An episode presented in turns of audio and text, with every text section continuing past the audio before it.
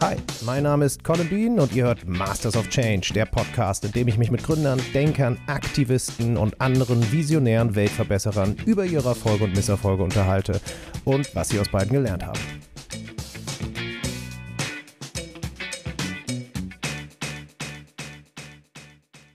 Herzlich willkommen zurück zu meiner Unterhaltung mit Jakob Berndt, ehemaliger Mitbegründer von Labelnate und aktuell Marketingkopf und Gründer von Tomorrow. In unserem Gespräch geht es um die Kunst des Storytellings. Im ersten Teil der Episode haben wir von Rob Walkers Experiment gehört, das zeigt, welch magischen Effekt Storytelling haben kann. Und wir haben darüber gesprochen, wie Jakob zum Gründer wurde. Heute soll es darum gehen, wie man gute Geschichten überhaupt erzählt. Wer selbst einmal unternehmerisch tätig war, der weiß, dass der Aufbau eines Unternehmens häufig einer Achterbahnfahrt gleicht. Es gibt Momente, da wird man regelrecht nach oben katapultiert. Und dann gibt es die Talfahrten, in denen die Nächte schlaflos dahinraffen.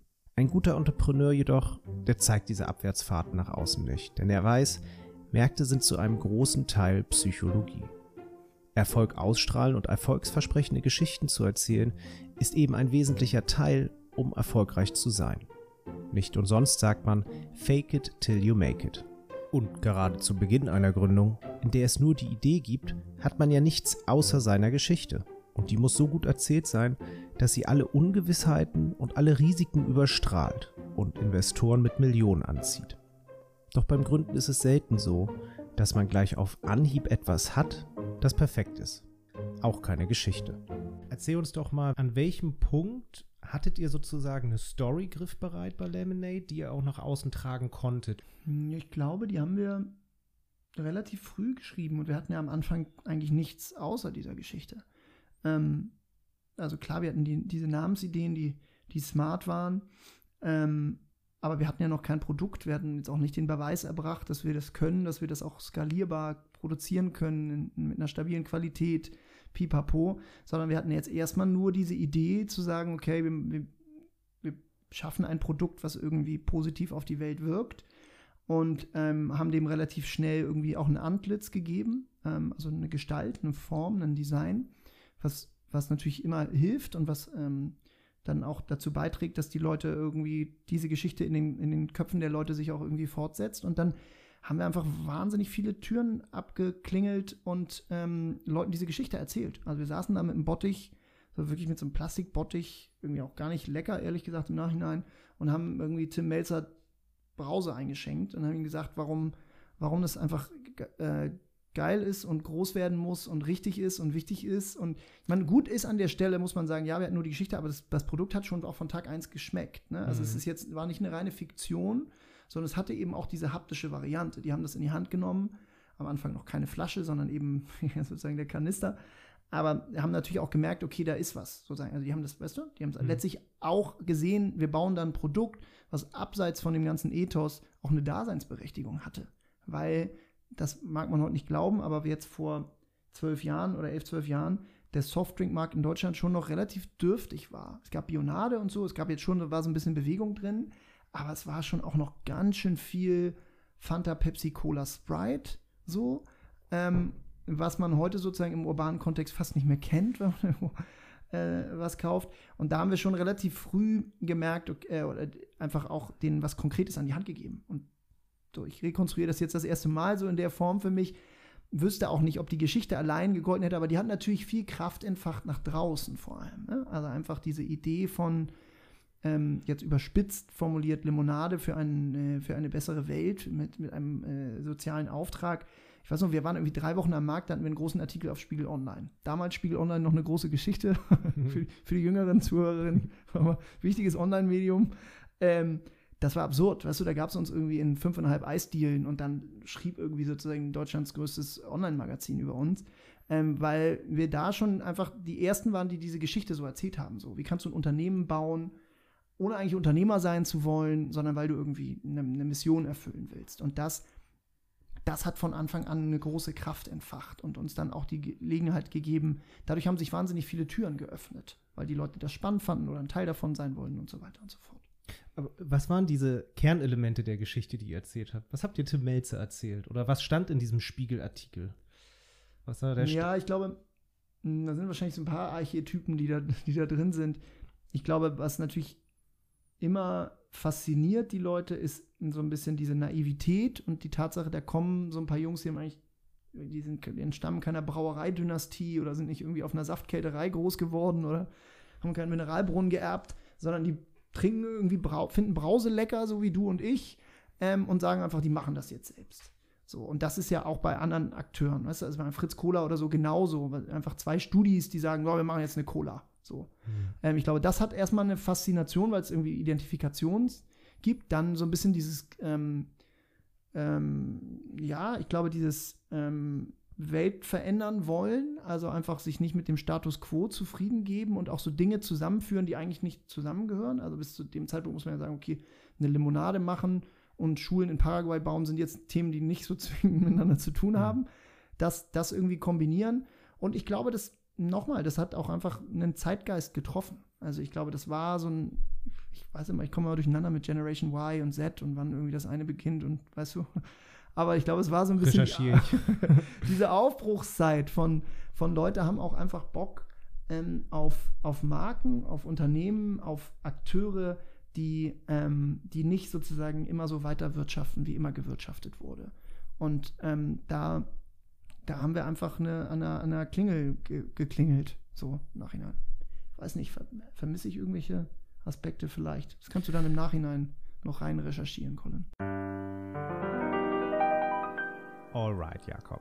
Also, die Generation X geht von 1965 bis 1980.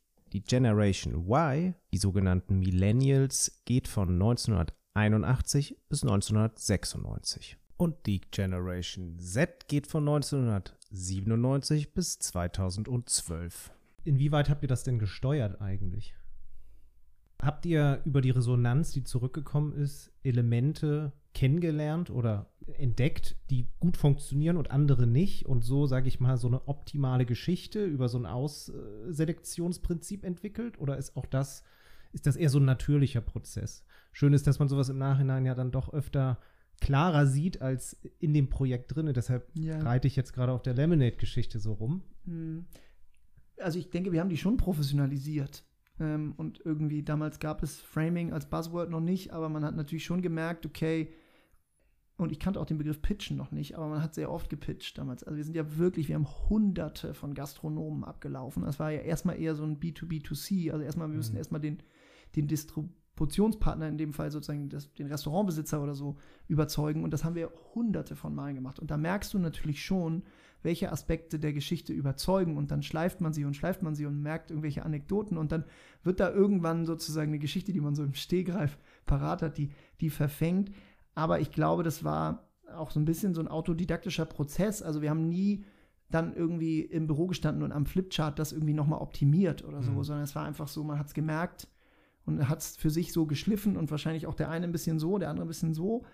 Ähm, das hat man gemerkt. Ich glaube, wir haben, es hatte ja immer verschiedene Komponenten da drin. Es hatte sozusagen diese Ästhetik, also und das war vielleicht so, welches Teil dieser Geschichte, hattest du äh, äh, vorher gefragt. Ich glaube, diese Dimension, dass wir das Ganze cool gemacht haben das ist eine total äh, wichtige Rolle gewesen, zu sagen, weißt du, kannst nachhaltig konsumieren oder in dem Fall eine ökologische Limonade trinken und das sieht trotzdem nice aus.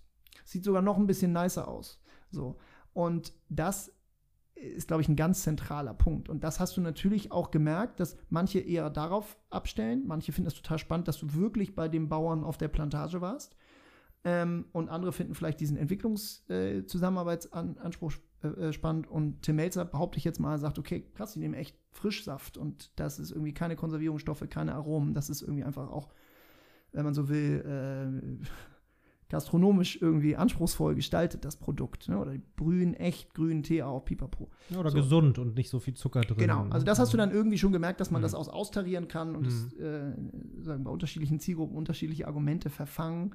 So, aber nochmal, ich glaube nicht, dass es so ein, so ein hochstrategischer, orchestrierter Prozess war, wie, mhm. wie, man, wie das vielleicht, wenn McKinsey eine, eine Brause entwickeln würde, wüssten die, an welchen Hebeln die schrauben und so. Das war eher so ein bisschen Learning by Doing und auch ganz viel aus dem Bauch raus und auch einfach dieser Überzeugung folgend. Mhm. Zu sagen, wir, wir finden auch, das schmeckt so am besten und das sieht so am besten aus und wir wollen aber das, das und das damit finanzieren und auch diese Unbeirrbarkeit. So, also ich glaube. Authentizität ja, spielt da eine Rolle?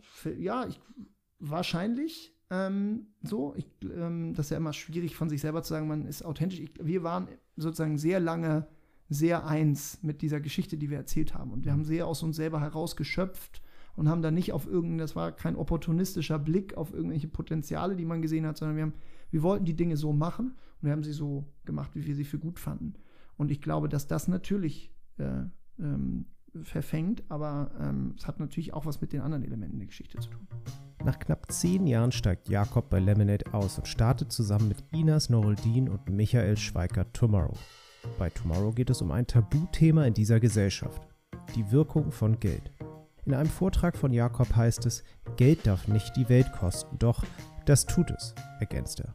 Denn Geld ist nichts Neutrales. Egal, ob du viel oder wenig davon hast, es arbeitet, ob auf dem Sparkonto oder im Depot. Konventionelle Banken nutzen dieses Geld, um damit Branchen zu finanzieren, die auf Kosten künftiger Generationen wirtschaften, beispielsweise Rüstungskonzerne, fossile Energiekonzerne oder ruinöse Agrarwirtschaft. Tomorrow sagt, es ist Zeit, diesen Spieß umzudrehen. Die Idee von Tomorrow ist es,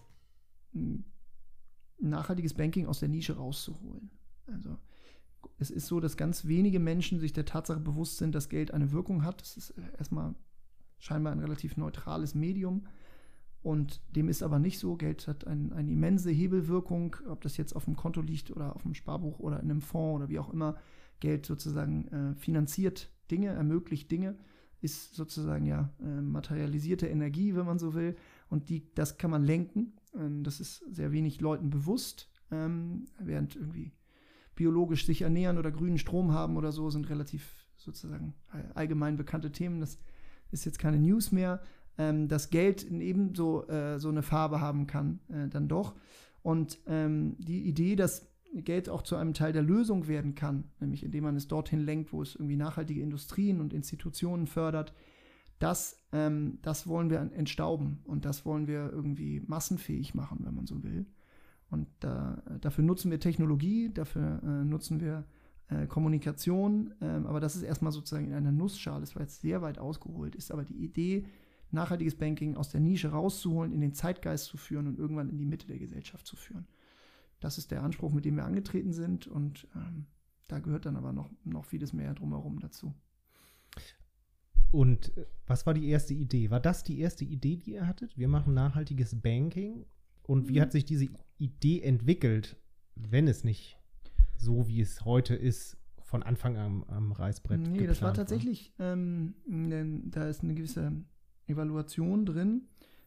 Die Grundidee war von Anfang an schon kreiste um diesen Gedanken, wie kann man Geld, das heute vornehmlich ein Teil des Problems ist, weil konventionelle Banken, Finanzakteure sehr viel Scheiß und Elend in der Welt finanzieren, Massentierhaltung, Kohlekraftrüstung, pipapo. Wie kann man Geld aber auch zu einem Teil der Lösung werden lassen?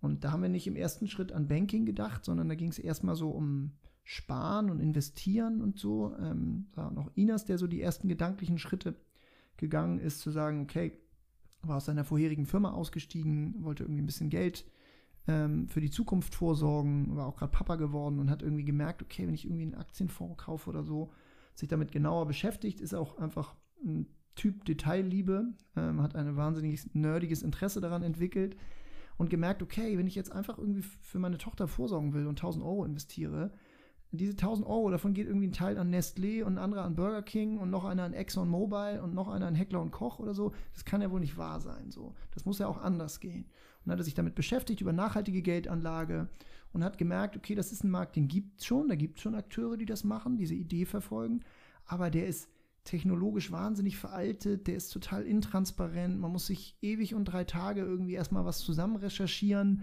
und weiß dann immer noch nicht so richtig und hat gemerkt, okay, das, das muss man doch, da ist, glaube ich, dann so sein Unternehmergeist angesprungen und gesagt, okay, das muss man noch besser machen können. Und da war erst die Idee, digitale, nachhaltige Geldanlage ähm, zu schaffen und darauf dann ein bisschen rumgedacht, auch mit Michael, dem, ähm, meinem zweiten Partner. Und da äh, kam ich dann auch dazu und da sind wir sozusagen zu der Erkenntnis gekommen, dass das noch ein bisschen zu sehr Nische in der Nische in der Nische ist, weil ähm, gerade in Deutschland die Leute sowieso relativ wenig Leute sich mit Geld Geldanlage, Investitionen, Sparen, wie auch immer beschäftigen. Noch weniger tun das digital und noch, noch weniger haben irgendwie einen Bezug zu nachhaltiger Geldanlage. Und das wäre einfach ein wahnsinniger Aufwand gewesen, sozusagen, diese Nische in der Nische in der Nische zu bespielen. Und dann haben wir gesagt, okay, wir müssen das irgendwie niedrigschwelliger machen. Wir müssen irgendwas schaffen, was von Tag 1 an mehr Leute angeht. Und dann haben wir gemerkt ähm, oder gleichzeitig festgestellt, dass der, der, der Banking-Markt sozusagen äh, in seiner profansten Form, Girokonto, was jeder hat, jeder, der 18 ist, hat irgendwie eine Karte und bezahlt damit, ähm, dass der gerade total in Bewegung ist, dass der gerade massiv sich digitalisiert ähm, und auch Akteure wie N26 und so gerade irgendwie richtig frischen Wind in die Branche bringen. Und wir haben gesagt, okay, da, da ist eigentlich ein Momentum drin, was total viele Chancen birgt,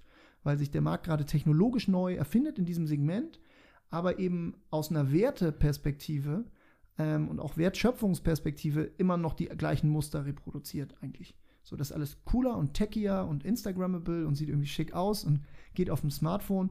Aber wo das Geld dann wirkt, so, oder wer da wo, wie mit Geld verdient am Ende, ähm, das bleibt genauso intransparent und äh, wenig nachhaltig wie immer schon in der Branche oder wie in ganz, ganz großen Teilen der Branche. Und da haben wir gesagt, okay, da wollen wir reingehen und da eigentlich einen, einen Pendant bieten, zu sagen, dieses Momentum, diese Dynamik, die da ist, dass die Leute sagen, ey, stimmt, ich muss eigentlich gar nicht bei der Bank sein, wo Mutti oder Vati mich angemeldet haben mit 17,5. Ich kann das auch selber in die Hand nehmen und außerdem macht das auch viel mehr Bock mit dem Smartphone als irgendwie in einer Filiale, wo einem jemand mit Mickey Maus Krawatte gegenüber sitzt. Und da zu sagen, okay, da gehen wir rein und wir versuchen diese beiden Themen zusammenzudenken. Wie kannst du Geld zu einem Teil der Lösung werden lassen und wie kannst du das aber so zeitgemäß und für die Generation Smartphone aufbereiten, dass das plötzlich nicht mehr ein Thema für wenige Akademiker ist, sondern für viele. Also im Grunde genommen die Kombination aus N26, Digitalisierungstrend und äh, GLS, Genau, ja, das, so hat es die Presse auch ein paar Mal geframed, dass wir das ja. uneheliche Kind von N26 und GLS wären. Das, ähm, das kann man auch so stehen lassen, weil es erstmal, glaube ich, grob das richtig erfasst. Wir wollen dann mhm. natürlich auch viele Dinge anders machen als N26 und GLS. Aber die Grundidee ist schon, es ist sozusagen nachhaltige Finanzen zu kreuzen mit einem sehr zeitgemäßen Auftritt und mit einer Niedrigschwelligkeit und mit einer, das dauert nur fünf Minuten und du musst dir nicht 30 Seiten durchlesen und Genosse werden und viel Aufwand betreiben.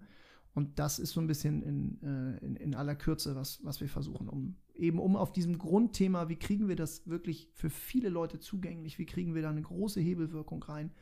Dafür glauben wir eben dran, dass man das, dass man das äh, auch anders darreichen muss, als dass die, die die äh, sozusagen wohl, ähm, ja, sagt man, honorierten äh, bestehenden Nachhaltigkeitsbanken tun. Jetzt bist du in dem Dreiklang des Gründerteams für den Marketingbereich zuständig und ich würde sagen, deshalb auch am ehesten für das Geschichtenerzählen. Wie findest du denn die richtigen Kanäle, um diese spezifische Geschichte zu erzählen? Das ist eine gute Frage. Ich glaube, wir sind da auch noch am Finden. Ähm, also ich glaube nicht, dass wir da den, ähm, den Bock schon komplett umgestoßen haben. Mittlerweile muss ich sagen, wir sind jetzt gut 50 Leute und ich habe fantastische Leute an meiner Seite. Wir haben ähm, gerade auch nochmal ganz viele neue Leute ins Kommunikationsteam gekriegt, äh, Leute, die aus, aus, aus der Textarbeit kommen, aus, der, aus dem Journalismus kommen, aus der Öffentlichkeitsarbeit kommen, die da auch ganz viel noch mitbringen und von denen ich ganz viel lernen kann. Ähm, aber natürlich, klar, wir mussten von Tag 1 auch da wieder eine Geschichte erzählen und sind ja auch schon rausgegangen mit diesem Projekt Tomorrow ähm, nahezu ein Jahr, bevor es das Produkt gab und haben erstmal nur die Geschichte erzählt, so dass wir die, die äh, sehr vollmundig die Bank von morgen entwickeln wollen ähm, und das eben mit einem anderen Technologieanspruch, mit einem anderen Transparenzanspruch und eben mit einem anderen Fußabdruck. Und da ging es ganz doll natürlich von Tag 1 an darum, wie, ähm, wie findest du die richtigen Worte dafür, für ein Thema, was viele Leute irgendwie sperrig finden und auch langweilig und irgendwie trocken und da eine Balance zu finden zwischen ernst genommen werden und Substanz bieten und sozusagen auch zeigen, dass man das durchdrungen hat und trotzdem irgendwie diese Niedrigschwelligkeit da reinbringen. Und ähm, ich könnte das jetzt gar nicht äh, sozusagen an irgendwelchen Weisheiten festmachen. Ich glaube, das, das war jetzt irgendwie so eine Genese, ein Prozess. Ich glaube, uns ist das ganz, ganz gut gelungen, äh, dieses, ähm, ja, auf diesem Grad zu wandern zwischen Leichtigkeit und Ernsthaftigkeit. Und ähm, ich glaube, es hat natürlich auch was damit zu tun, ähm, sozusagen, was man auch so für Kulissen heraufbeschwört, vielleicht. Und äh, ich will jetzt gar nicht sagen, dass wir irgendwie so ein Robin Hood-Gemälde malen würden, aber auch nochmal zu erzählen, wie böse die Bösen sind, hilft natürlich enorm. Gerade in unserem, in unserem Bereich, äh, wo es sehr böse Böse gibt und gleichzeitig sehr wenig Leute, die sich damit beschäftigt haben. Ich glaube, es gibt so ein diffuses, schlechtes Gefühl, wenn man an Banken und Finanzen denkt, aber wenig konkretes Wissen. Das ist jetzt anders als ähm, keine Ahnung, bei Lebensmitteln glaubt auch jeder zu wissen, Nestlé sei böse, da ist auch viel Halbwissen dabei, aber man hat irgendwie so eine Assoziation, weil man sagt, okay, die klauen Grundwasser oder die benutzen ganz viel Pestizide oder bezahlen ihre Kakaobauern schlecht oder so. Und bei Banking ist das ja äh, deutlich diffuser. Die Leute sagen, ähm, irgendwie Deutsche Bank habe ich nicht so ein gutes Gefühl bei, aber so richtig benennen können sie es nicht. Und da haben wir natürlich auch von Tag 1 versucht, an Aufklärungsarbeit zu leisten und zu sagen, Leute, Geld arbeitet, Geld schreibt eine Geschichte Ihr könnt da Einfluss drauf nehmen. Zuallervorderst liest erstmal die Geschichte des Geldes, eures Geldes, wo es jetzt so wirkt. Ähm, und da ähm, fallen vielen dann schon auch, äh, geht vielen schon der Mund auf, ähm, weil sozusagen nahezu bei allen konventionellen Banken, und damit meine ich so 99,5 Prozent des Marktes, also man kann guten Gewissens sagen, fast alle, haben wahnsinnig Dreck am Stecken, Leichen im Keller, wie auch immer. Und das haben wir natürlich auch äh, erzählt. So, ohne, also fundiert und an den richtigen Punkten dann auch sozusagen auf NGOs wie Urgewalt oder Facing Finance oder so, die dann nochmal deutlich mehr Know-how haben, verwiesen. Ähm, aber das, das schon auch nochmal ein bisschen wachgerüttelt. Ich glaube, das war schon der erste Part, so ein bisschen ähm, auch das Problem auch benennen. Ne? Also das am Ende zu sagen, warum muss ich auch was verändern? Dafür muss ich den Leuten ja schon auch erstmal erklären, warum ist es nicht gut so, wie es ist. Und dass ihre Bank irgendwie nicht so besonders techy ist, das wissen die Leute im Zweifel. Ähm, aber äh, was die für Leichen im Keller hat und was es für eine massive Diskrepanz gibt zwischen wie, wie die Menschen die Welt sehen und wie sie vielleicht auch Konsum auch schon begehen und bei was für einer Bank sie sind, da tut sich einfach ein Riesengraben auf. Und den Leuten mal zu sagen, ey, du bist Veganer und fliegst nicht, also um jetzt mal ein extremes Beispiel zu zitieren, aber irgendwie die 500 Euro, von, die du von Oma gekriegt hast zu Weihnachten, wenn du eine sehr reiche Oma hast, die legst du irgendwo hin und dann kann Burger King damit irgendwie den nächsten Laden eröffnen, das geht nicht so richtig zusammen. Ich habe mich gerade gefragt, was der Unterschied ist zwischen der GLS-Bankgeschichte und eurer Geschichte. Und äh, ohne dass ich jetzt Experte bin, würde ich sagen, ich glaube, dass die GLS-Bank zumindest nicht so intensiv auch auf die Schattenseiten des konventionellen Bankings hinweist. Und dass das vielleicht ein Teil ist, der euch unterscheidet? Ja, nein. Und was wäre es aus deiner Sicht, dieser Unterschied? Hm, das finde ich schwer zu beantworten, weil ich mich mit der Geschichte der GLS zu wenig auseinandergesetzt habe. Schon mit der GLS im Hier und Heute. Und ich weiß auch ungefähr die, die Genese, dass es sozusagen äh, natürlich stark sozusagen aus der Waldorf-Bewegung auch kommt und dass damals in Bochum eine, eine Turnhalle finanziert werden sollte und äh, sozusagen sich dafür eine Genossenschaft ge äh, gebildet hat. Also den Grundmythos kenne ich, aber ich weiß jetzt nicht, wie sie ihr Geschäft am Anfang entwickelt haben.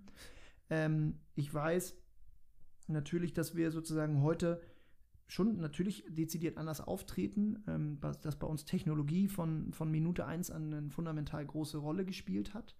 Nicht als Selbstzweck, sondern als sozusagen Teil sozusagen ähm, dieses, dieses Niedrigschwelligkeitsanspruchs.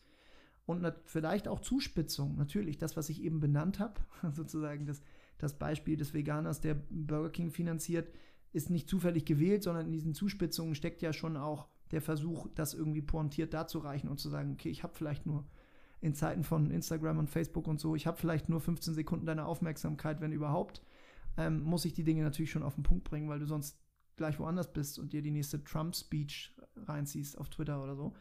Also ich glaube, dass da Zuspitzung eine Rolle spielt. Technologie spielt eine, äh, Gestaltung spielt sicherlich auch eine. Ähm, also wie verpacke ich das? Was war damals bei, bei Lemonade schon ein zentraler Punkt? Es gibt so einen Satz, der hier ein bisschen geflügelt ist bei uns, oder vor allem ich bringe ihn ständig, den ich mal auf Twitter gelesen habe, der da heißt, to, to save the world, you have to throw a better party than those destroying it. Und ich glaube, dieses, dieser Anspruch, auch eine Party zu, schmeißen zu wollen, weiß ich nicht, ob, äh, müsste ich die GLS fragen, ob sie auch eine Party schmeißen will. Ähm, keine Ahnung, wir haben den auf jeden Fall. Dem auch eine Leichtigkeit zu geben und dem auch eine Euphorie zu geben und irgendwie einen, die Leute, dass die Leute irgendwie Bock haben, dabei zu sein. Und ähm, ich glaube, das ist es, wenn ich mich entscheiden müsste, vielleicht. Aber ich glaube, dieses eine Party schmeißen wollen, das wollen wir vielleicht am dollsten. Eine bessere Party schmeißen ist eine tolle Metapher in Sachen Weltrettung und Storytelling. Denn auf einer Party werden Geschichten geschrieben. Wer kennt das nicht? Über eine gute Party am Wochenende wird noch die gesamte nächste Woche gesprochen und all diejenigen, die nicht dabei waren, ärgern sich, etwas verpasst zu haben. Doch man muss auch aufpassen beim Geschichtenerzählen. Man darf es nicht übertreiben. Jeder kennt die verbalen Großspurakrobaten, die stets übertreiben, die immer noch einen draufpacken müssen, die angeben, mit großen Zahlen um sich werfen und hier und da auch mal was dazu dichten. Diesen Menschen glaubt man in der Regel nach kurzer Zeit nicht mehr alles, was sie so von sich geben. Das sollte man im professionellen Storytelling tunlichst unterlassen. Das heißt also, Übertreibung machen keine gute Story aus. Aber was macht dann eigentlich eine gute Story aus? Ich glaube, Authentizität, Glaubwürdigkeit, spielt schon eine Rolle. Ähm, also ich glaube, dass die Leute sehr viel schneller und besser merken, sozusagen, ob irgendwas konstruiert ist, als, als, die Geschichtenerzähler oft glauben. Ähm, und ich glaube, dass es da schon eine, eine große Konsistenz geben muss zwischen der Materie und der Geschichte oder in dem Fall den Protagonisten und der Geschichte, die sie erzählen. Ich glaube, das spielt eine Rolle. Ähm, vielleicht eine gewisse Ungewissheit im Ausgang, eine gewisse äh, Abenteuerlust zu wecken, äh, weil das ist ja tatsächlich so. Also es ist ja eine äh, größenwahnsinnige Mission, die wir, mit der wir angetreten sind, auch heute noch. Und ich glaube, das reizt die Leute schon. Hm. Ähm, ich will nicht sagen Feindbilder. Ich glaube nicht, dass du immer Feindbilder brauchst, um eine gute Geschichte zu erzählen. In unserem Fall hilft das natürlich. Und es hilft ähm, sozusagen auch ein, ein Problem zu benennen. Und das ist keins, was ich der Dramaturgie wegen bemühe, sondern weil uns das wirklich umtreibt und sozusagen Klimawandel, Ressourcenverschwendung, ähm, sozusagen Migrationsbewegungen, das ist sozusagen, wir stehen halt vor massiven globalen Herausforderungen, auf die wir nicht zuletzt auch wirtschaftlich Antworten finden müssen. Und das zu erzählen, bringt natürlich aber eine Emotionalität da rein. In ein Thema, was unemotionaler sonst nicht sein könnte. Weil ich bitte dich, Girokonto, how boring ist das? So, da wollen die ganz, die allermeisten Leute sich nicht mit beschäftigen. Ähm, und es kriegt eine Brisanz dadurch, dass du sagst, du, ähm, da geht es um was. Dahinter, dahinter liegt was Größeres. So, ähm, auf das man Einfluss nehmen kann, symbolisch, aber auch faktisch. Wenn dein Geld da liegt, dann sozusagen kann es eben zu einem Teil der Lösung werden. Und ich glaube, das aufzumachen, ähm, ist, ist total wichtig. Und ähm, täten wir das nicht, ähm, dann säßen wir jetzt hier nicht, weil ähm, sozusagen wir sind so weit ja auch nur gekommen, wohl wissend, dass wir noch sehr viel vor uns haben, ähm, weil diese Geschichte schon sehr viel Gehör gefunden hat und uns dafür Bühnen geboten werden oder Zeitschriften, Seiten freigemacht werden. Ähm, und ich glaube, dass deswegen müssen wir da, stecken wir da natürlich auch viel Energie rein. Ähm, auch in die Substanz sozusagen, das sauber zu recherchieren, das aufzubereiten, da die, die richtigen Anekdoten zu finden, anhand derer man dann die Geschichte erzählt, weil man kann sie natürlich so und so erzählen und man kann sie dann natürlich auch in, in leuchtenderen Farben malen und man kann sie, man kann die, die noch pointierteren Worte finden und die überraschenderen Wendungen nehmen und da stecken wir natürlich Energie rein, klar. Was glaubst du denn, welche Rolle das Geschichtenerzählen und Narrative ähm, für oder in Veränderungsprozessen von Gesellschaften spielen? Wie wichtig ist es, eine gute Geschichte zu erzählen, um Veränderungen auszulösen? Ich glaube, dass es fundamental wichtig ist, um, um Leute auch aus dieser Lethargie rauszuholen. Äh, ihnen ihr irgendwie äh, eine Faszination zu wecken, Identifikation zu schaffen. Und ähm, ich glaube, das sieht man allenthalben ähm, auch was wie Figuren wie Greta ähm, also wie ein, ein 15-, 16-jähriges Mädchen aus Schweden, was anfängt sozusagen die Schule zu, äh, zu schwänzen oder Schule, Schul, in den Schulstreik zu gehen, was für eine epochale Kraft das entwickeln kann. Und dass sozusagen ja nicht nur, dass Millionen anderer junger Menschen auch auf die Straße gehen, sondern dass sozusagen die Klimadebatte per se dadurch global wieder auf die Agenda gekommen ist, massiv. Ähm, was sie hätte schon längst sein müssen, was sie auch mal war, weniger stark, und das ist unfassbar. Und das ist, ich, man kann es natürlich nicht alleine an dieser Frau festmachen oder dann an Luisa Neubauer hier in Deutschland oder so, aber sozusagen, dass da äh, diese Geschichte, die da drin steckt, was das für, ein, für eine unglaubliche Kraft hat. Oder sozusagen bestimmte Politi Politikerfiguren, die sozusagen äh, symbolisch für, für Aufbruch oder so stehen, das äh, hat, ein, hat eine wahnsinnige Kraft und äh, sozusagen, glaube ich, dieses, die Leute sozusagen aus dieser Latenz rauszuholen und irgendwie ähm, die, die, die, den, den, Domin, den, den entscheidenden Anstoß zu geben, dass die Steine purzeln, das ist, glaube ich, enorm wichtig. Und ich glaube auch was, was ähm, ich dann doch auf, oft vermisse in, in, in, in Politik oder in politischer Gestaltung sozusagen, dass wenn wir stärkere Geschichten und Visionen hätten, wer wollen wir eigentlich sein, wie wollen wir eigentlich leben, wo wollen wir eigentlich hin, äh, warum äh, wirtschaften wir eigentlich sozusagen so vor uns hin? Oder anders sozusagen, wie wollen wir sozusagen, wie, wem dient das eigentlich alles? Wenn wir da stärkere Geschichten hätten, ähm, glaube ich, könnte, könnte vieles an Energie noch in Bewegung kommen. Und ähm, insofern, ähm, ja, kann man das gar nicht, kann man das gar nicht äh, zu klein bewerten, die Kraft von Geschichten, glaube ich.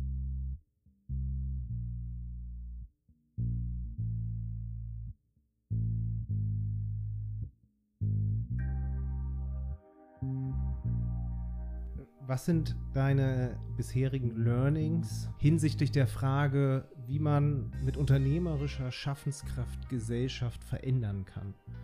Ich glaube, dass ein sehr großer Wille zur Veränderung besteht da draußen, dass ähm, sehr viel mehr Menschen als vielleicht allgemein, allgemein angenommen Lust haben auf Veränderung, oft noch nicht so richtig wissen, wie anfangen, wo anfangen, wie selber Teil davon werden. Und das habe ich schon gespürt mit einem Konsumgut wie Lemonade, mit einer, mit jetzt einer, einer Bank äh, äh, oder Bank in the Making wie Tomorrow, dass die Leute total viel Freude haben, bei so einem Projekt äh, beizuwirken und im Kleinen schon mal anzufangen und dann häufig, und das ist vielleicht äh, eine der, der Dinge, die mich irgendwie am, ja, Stolz ist nicht ein Begriff, den ich besonders schätze, aber sozusagen irgendwie, äh, irgendwie zufrieden machen zu sehen, wie die eigenen Projekte, bei denen man dabei sein durfte oder noch dabei ist, wie die manchmal auch Stein des Anstoßes sind. Ähm, dass die Leute entweder andere Bereiche ihres Konsumverhaltens, ihres alltäglichen Lebens irgendwie äh, anders anfangen zu gestalten, vielleicht selber sagen, ich schmeiß meinen Job hin, ich gründe jetzt auch. Das ist jetzt so das extreme Beispiel. Ähm, aber das ist natürlich äh, großartig, wenn man sozusagen da ähm, irgendwie so der, der Anstoß für Veränderung ist. Ich glaube, das ähm, ist das eine, dass ähm, ja, eine große, ein großer latenter Wunsch zur Veränderung. Ich glaube natürlich auch, dass Veränderung dann doch einfacher ist, als, als man allgemein glaubt. Ähm, also, dass es letztlich man einfach anfangen muss. Und das ist, ist jetzt total kalenderspruchmäßig sozusagen, jeder Tag ist Tag Null. So. Also es gibt keinen Grund, warum man nicht sozusagen jeden Tag sein Leben auf den Kopf stellen könnte oder die Art, wie man arbeitet oder konsumiert oder Beziehungen pflegt oder sich fortbewegt oder wie auch immer. Und das haben wir schon gemerkt, dass man, dass man einfach ähm, mit, einem, mit einem klaren Wertekonstrukt und einem Ziel, wo man hin will und irgendwie Überzeugung einfach wahnsinnig viel machen kann. Und ich, ja, das klingt jetzt irgendwie sehr äh, ausgelutscht, aber hätte mir vor drei Jahren jemand gesagt, dass ich irgendwie sozusagen hier Teil von, von sozusagen einem, einer aufstrebenden ähm, äh, Banking-Unternehmung bin, echt einen Vogel gezeigt. Also was Finanzen haben mich nie interessiert, Technologie auch nie besonders. Aber jetzt, jetzt äh, äh, darf ich doch Teil dessen sein, weil wir irgendwie gemerkt haben, ey, das geht und wir machen das jetzt einfach. Wir fangen mal an und das einfach eine wahnsinnige Dynamik entwickeln kann, sozusagen. Und Veränderung auch einfach immer noch mehr Veränderung kreiert. Und dieser Sog, äh, den, äh, der ist was ganz Großartiges. Was für tolle Leute hierher kommen, was man äh, wie hier eine Organisation entsteht, wie man Leute irgendwie animiert, äh, es einem nachzumachen oder mitzumachen oder so. Dass, ähm, ja, ich glaube, am, unterm Strich, dass Veränderung möglich ist. Das habe ich, hab ich lernen dürfen. Glaubst du, dass wir es schaffen, bald 10 Milliarden Menschen auf der Welt ein Leben in Wohlstand und Würde zu ermöglichen und das innerhalb der planetarischen Grenzen? Wie bist du da gestimmt? Ich bin äh, per se habe ich einen großen Grundoptimismus in mir drin, ähm, den ich jetzt aber im Hinblick auf die Frage jetzt nicht so richtig faktisch untermauern kann. Ähm, ich ähm, weiß jetzt auch zu wenig über Fragen globaler Ernährung etc. pp. sozusagen, ob es irgendwelche gewissen Grenzen gibt, ähm, wo es schwierig wird. Ich glaube, wenn wir von, von Wohlstand sprechen, dann müssen wir natürlich auch die Definition von Wohlstand anfassen. Weil wenn wir sozusagen als Wohlstand das betrachten, den, den Lebensstandard mit äh, all seinem Überfluss, wie wir ihn hier im globalen Norden begehen, das ist sicherlich kein Modell, was sozusagen Faktor 10 Milliarden funktioniert, ähm, sondern da müssen wir ran. Äh, und die, deswegen nochmal die Frage, wie wir eigentlich leben wollen, was uns wichtig ist und was auch eben nicht. Und ich glaube, letzteres, ich glaube, wir könnten ganz schön viel Zöpfe abschneiden, ohne dass wir einen dort äh, weniger glücklich wären. Da, da müsste man ran. Äh, und das wäre dann vielleicht ein Modell, sozusagen, was für alle gilt, obwohl auch da, ähm, ich habe letzte Woche haben wir in einem Interviewformat habe ich äh, Joanna Breidenbach nochmal äh, sozusagen interviewen dürfen als Anthropologin, die nochmal schön gesagt hat, dass es natürlich auch kein Normal gibt und sozusagen mein Blick auf die Welt ist auch nur ein Blick auf die Welt und äh, ich würde jetzt auch gar nicht sagen, dass sozusagen der Lifestyle, den ich jetzt gerade für hier für, für gut und richtig halte, dass der irgendwie ausgerollt werden sollte, um Gottes Willen. Aber natürlich, wenn man es sozusagen jetzt so an ökonomischen Kennziffern festmacht, müssen wir natürlich weniger Ressourcen verbrauchen, weniger konsumieren, weniger verschwenden. Nur dann kann es funktionieren, nochmal die Hälfte mehr an Leute sozusagen zu beherbergen und alle gesund durchzubringen. Ähm, das so sozusagen der Versuch, da so ein bisschen durchzunavigieren. Unterm Strich habe ich irgendwie große Lust, das selber zu gestalten und habe irgendwie einen, ja, ich stehe eigentlich immer mit sozusagen relativ hoffnungsfroh auf. Äh, die Zuversicht wohnt mir inne, aber wo das herkommt, weiß der Geier. Das war meine Unterhaltung mit Jakob Berndt zum Thema Storytelling. Neben der spannenden Geschichte, wie er selbst zum Unternehmer wurde, haben wir über das Geschichtenerzählen als Instrument für unternehmerischen Erfolg gesprochen. Ich persönlich nehme aus den beiden Teilen unseres Gespräches Folgendes mit. Erstens. Wie das Experiment von Rob Walker zeigt, ist das Storytelling einer der kraftvollsten Instrumente, die man einsetzen kann, um Menschen zu berühren und zu einer Handlung zu bewegen. Zweitens. Geschichten bieten Identifikation. Sie müssen zur eigenen Identität passen und können diese auch prägen. Eine spannende Geschichte darf auch irritieren. Sie darf Dinge zusammenführen, die auf den ersten Blick gar nicht zusammenpassen. Wie Limonade trinken und Schulen in Paraguay unterstützen. Drittens. Geschichten dürfen sich entwickeln. Man darf auch unterschiedliche Teile einer Geschichte an unterschiedliche Menschen erzählen. Im Laufe der Zeit wird man merken, welcher Teil einer Geschichte überhaupt und bei wem wie ankommt. Viertens. Eine Geschichte braucht Authentizität. Es braucht eine große Konsistenz zwischen Materie und Story, da die Bullshit-Sensoren in der heutigen Zeit viel zu scharf eingestellt sind, um Menschen ein X für ein U zu verkaufen.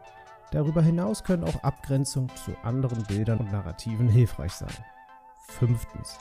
Geschichten sind fundamental wichtig für gesellschaftlichen Wandel, um Menschen aus der Lethargie zu holen, in ihnen Faszination zu wecken und die besagte Identifikation zu schaffen.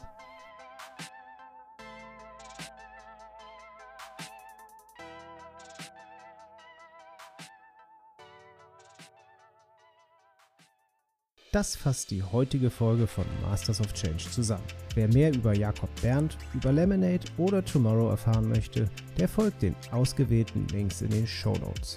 Wenn ihr Gedanken, Kommentare oder Wünsche zur Episode habt, dann hinterlasst einen Kommentar auf Twitter oder in unserem Blog.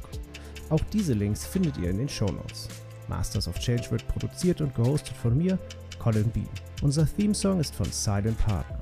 Ich danke Annika Petruch für ihre Hilfe in der gesamten Produktion der Episode. Wenn euch Masters of Change gefällt, dann gebt mir ein entsprechendes Review und oder abonniert den Podcast. Das ist nur ein kleiner Knopfdruck für euch, aber eine riesige Unterstützung für mich. Erzählt euren Freunden von Masters of Change oder teilt die Folge in euren Netzwerken. Ich danke euch fürs Zuhören. Bis zur nächsten Folge.